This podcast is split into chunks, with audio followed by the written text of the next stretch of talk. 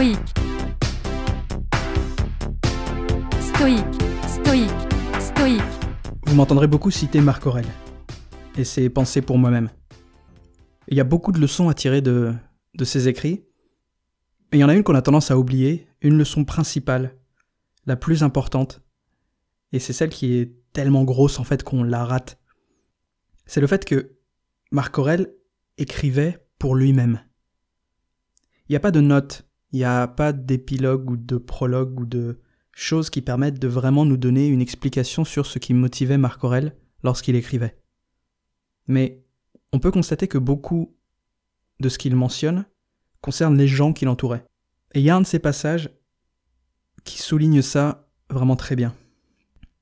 Il dit, quand tu as besoin d'encouragement, pense aux qualités des gens autour de toi.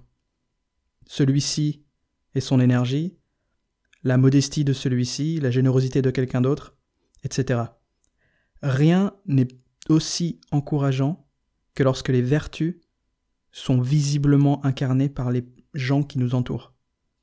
Quand nous sommes pratiquement éclaboussés par celles-ci. C'est bon de se rappeler de ça.